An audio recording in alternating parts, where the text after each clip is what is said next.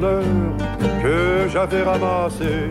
Bonjour, bienvenue dans La main au chapeau, un échange intimiste et récréatif avec des personnes en situation de handicap. Mon héroïne du jour est Colette. Colette, vous êtes euh, Voilà. EHS. Donc, euh, qu'est-ce que c'est qu'un électro hypersensible Voilà. Je vous mets euh, défi. Euh, tout le monde est électrosensible. Électrosensible par rapport aux ondes, notamment les ondes électromagnétiques. Euh, quand on est électro-hypersensible, ça veut dire qu'on ressent les ondes et qu'on ressent tous les effets négatifs qu'elles peuvent avoir sur nous. Alors, euh, ça pose un problème, notamment un problème social. Parce que finalement, euh, même si ça fait des effets négatifs sur nous, au niveau de la santé euh, ou autre, euh, si on est dans un champ sans ondes, on est en parfaite santé. Mhm. Donc c'est pas comme une maladie ou voilà. Par contre, si on est avec un champ euh, plein d'ondes, ben il y a des choses qui vont moins bien.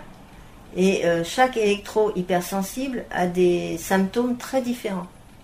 Donc, euh, il y a des électro-hypersensibles qui ont du mal à marcher, il y a des électrosensibles qui ont du mal à se concentrer, il y en a qui ont des problèmes cardiaques, il y en a... euh, On essaye de se dégager le plus possible de ces ondes qui peuvent avoir des effets négatifs. Le seul problème, c'est que si on se dégage le plus possible des ondes, eh ben on se dégage de plein d'activités. Et euh, en l'occurrence, pour moi, c'est se dégager de toutes les activités que j'aimais au départ. C'est-à-dire que je ne peux plus aller à la bibliothèque. Parce Mhm. que la bibliothèque est en Wi-Fi. Je ne peux plus aller au cinéma. Je ne peux plus aller au muséum. Je ne peux plus aller à la mairie. Donc, de temps en temps, on est un peu obligé d'aller à la mairie. J'ai dû faire une carte d'identité il y a quelque temps. Et j'ai cru que j'allais mourir sur place parce que la mairie est en Wi-Fi euh, la gare, euh, c'est de la Wi-Fi. Euh, à l'intérieur, on a des personnes qui ont leur smartphone ou leur portable, donc euh, ça devient difficile. Le tramway, euh, le tramway, ben, c'est un émetteur d'ondes impressionnant, donc on essaye de s'en dégager le plus possible. Pourrais euh, donner des tas d'exemples par rapport à ça. Euh, les soins aussi. Les soins, euh, ben, l'hôpital, c'est de la Wi-Fi. Donc, non seulement on n'a pas trop envie d'y aller, mais même d'aller voir quelqu'un qui est à l'hôpital, euh, non. Et j'ai malheureusement eu ce problème-là il y a quelque temps. Euh, Il y a des choses comme ça qui, qui rendent vraiment la vie impossible. Mm, mm, mm. Très compliqué parce que ça, ça t'atteint aussi par rapport aux relations euh, familiales, pas trop, parce que j'ai euh, mes petits-enfants ben, que je peux pas amener au cinéma, que je peux pas amener à la bibliothèque, que je peux pas amener au muséum, que je peux pas... Bon, ils, ils font des jeux de société avec moi, Ouais. mais euh, bientôt ils vont avoir passé l'âge des jeux de, so- de société. Et puis euh, ça fait vraiment euh, la petite vieille, quoi. Ça fait un sacré handicap social. Voilà, c'est ça. C'est un handicap social et en plus, c'est un peu malvenu. Enfin, je veux dire, les gens ne comprennent pas. Pour eux, c'est psychologique. Quelle est l'image que vous auriez en tête pour montrer aux personnes qui vous écoutent euh, l'importance que ça a dans votre vie et la façon dont, je sais pas si vous aviez une image tout à l'heure d'un aimant. Oui, tout à fait. Quand je me promène en ville, des fois, euh, je me sens scotché. Donc, euh, scotché, ça veut dire quoi? Je peux plus avancer. Je peux plus Mm, mm, avancer, mm. mais il faut surtout pas que je reste là.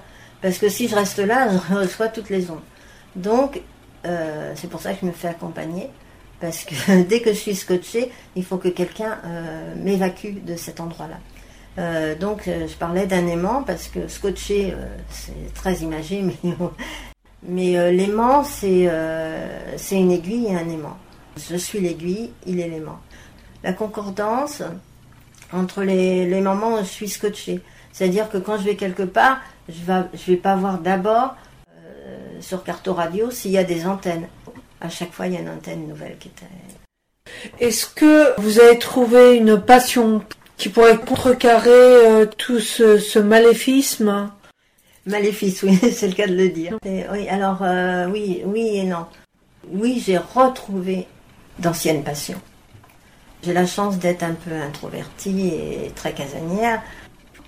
J'ai redécouvert des choses comme, euh, comme le puzzle, comme le tricot, Mm, comme la mm, mm, couture. Comme... euh, eh ben oui, je me suis découvert euh, de la créativité, euh, ce que je ne pensais pas. Par exemple, je fais moi-même mes cartes postales. Hmm, D'accord. Et une passion pour l'écriture, d'après ce que vous m'avez dit. et une passion pour l'écriture, oui, oui, tout à fait. Parce que ça me... De toute façon, ça a toujours été. Hmm. Je veux dire, depuis que je suis gamine, j'ai toujours aimé écrire. Donc, euh, une passion pour l'écriture. Mais ça s'est développé euh, par euh, le biais de cette de ce handicap entre guillemets.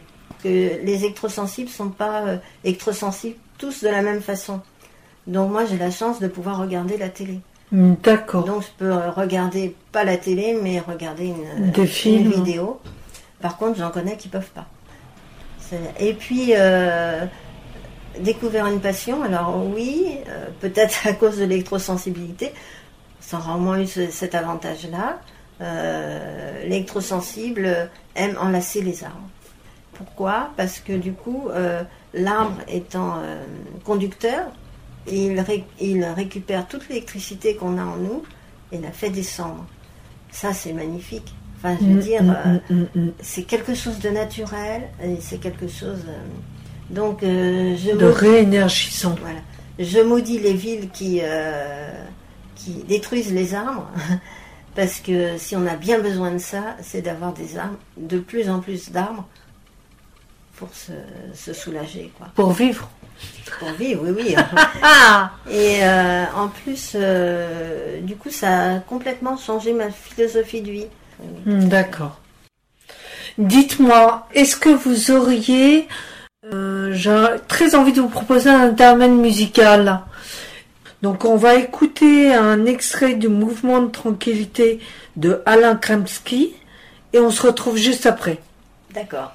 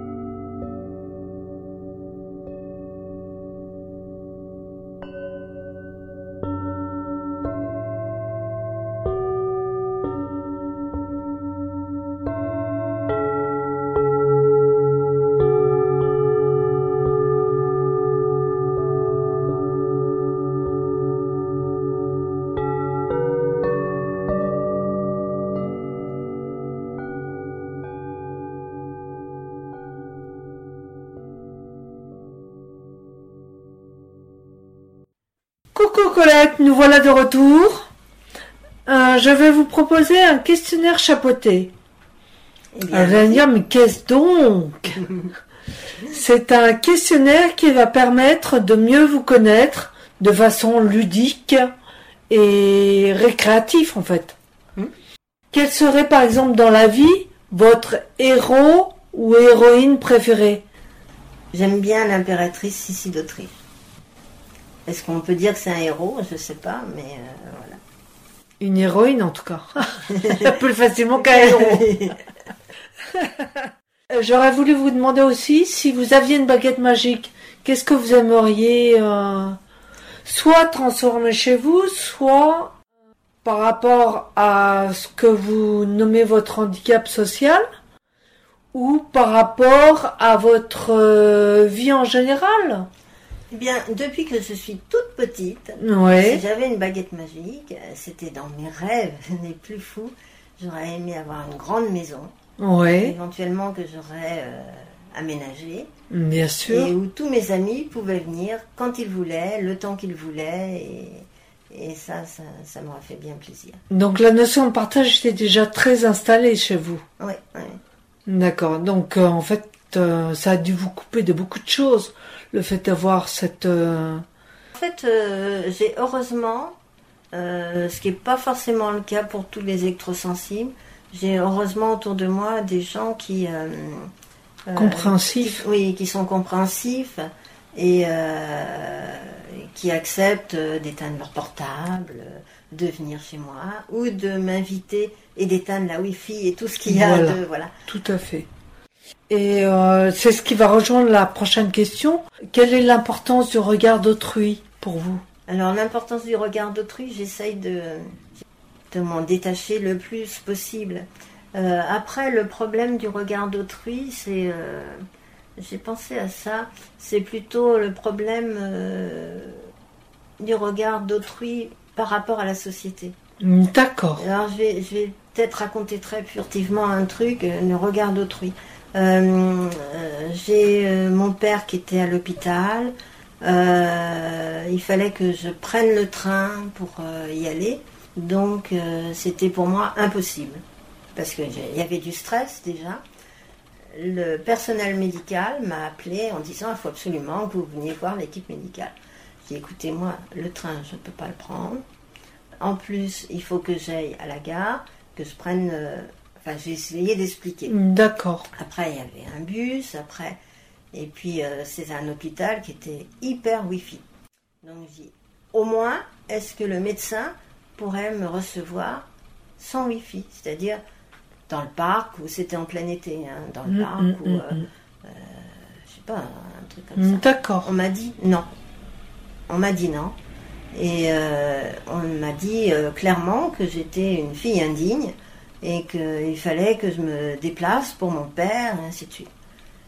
Et ben ça, c'est un regard d'autrui qui vous glace. C'est-à-dire que quand j'y pense encore maintenant, euh, oui, là, il y a des moments où tu as envie de pleurer. Ah oui, il y a oui. des moments où tu te dis, euh, alors quand c'est comme ça, qu'est-ce qu'on fait? Et ben quand c'est comme ça, on essaye de dire, ben j'ai fait tout ce que j'ai pu, j'ai pas pu y aller. Il y en a qui auraient réussi, hein, j'en connais qui arrivent à, à surmonter ça. Euh, moi, j'ai pas pu.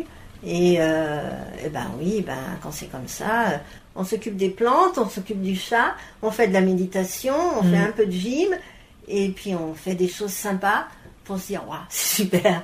Le jugement, ça bat encore plus fort quand c'est comme ça. C'est Ouais. très fort parce que Mm. C'est violent même. c'est c'est très très très violent. Mm. Enfin moi j'ai trouvé ça très violent. Ouais. J'avais envie de vous demander aussi si vous aviez un don, quel serait-il? Vous auriez aimé avoir quel don? Certains pensent que c'est la musique parce qu'ils adorent la musique, euh, d'autres personnes, ça pourrait être écrivain pour vous par exemple. Ouais, je sais pas. Il y a tellement de choses qui Ben voilà, c'est ça, La danse de toute façon. Ouais, la danse. De la danse. une danseuse. Et une en particulier ou euh... Oh ben, il y a tellement de belles danseuses. Ouais. Euh, quand j'ai démarré, c'était Claude Bessy à ce moment-là. Qu'est-ce que vous détestez le plus chez les autres? Le mot est un peu fort.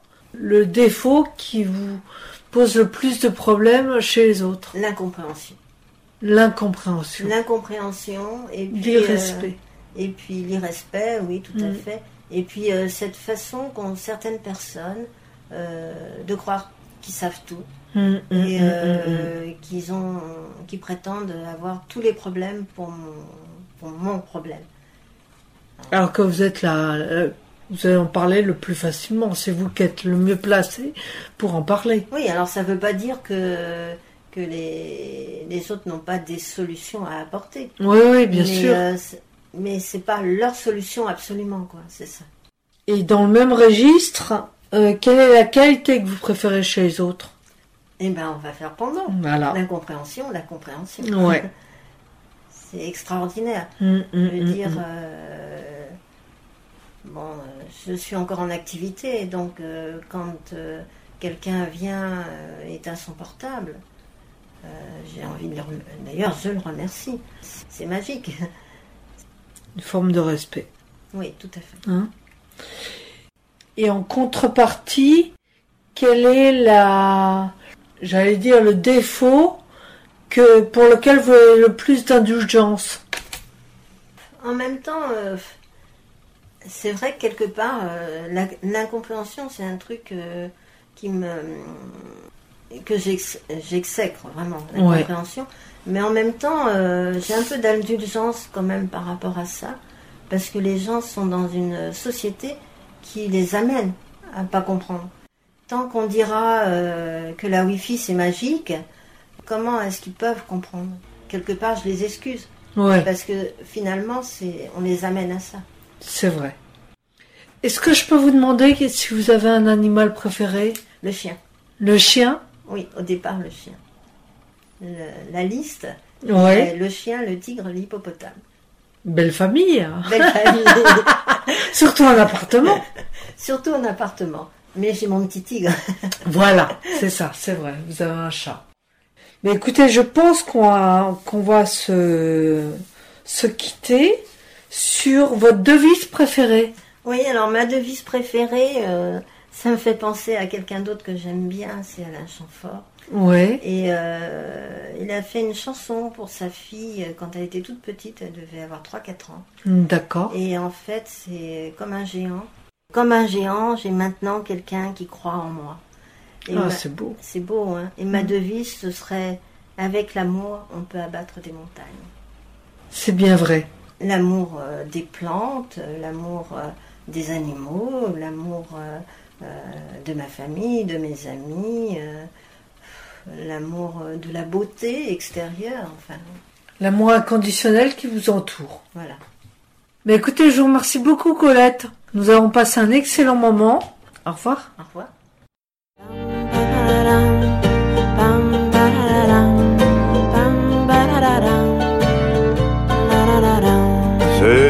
Petit bonheur que j'avais ramassé. Il était tout en pleurs sur le bord d'un fossé. Quand il m'a vu passer, il s'est mis à crier. Monsieur, ramassez-moi, chez vous, emmenez-moi. Mes frères m'ont oublié, je suis tombé, je suis malade. Si vous ne me cueillez point, je vais mourir. Quelle balade, Je me ferai petit, tendre et soumis, je vous le jure. Monsieur, je vous en prie, délivrez-moi de ma torture.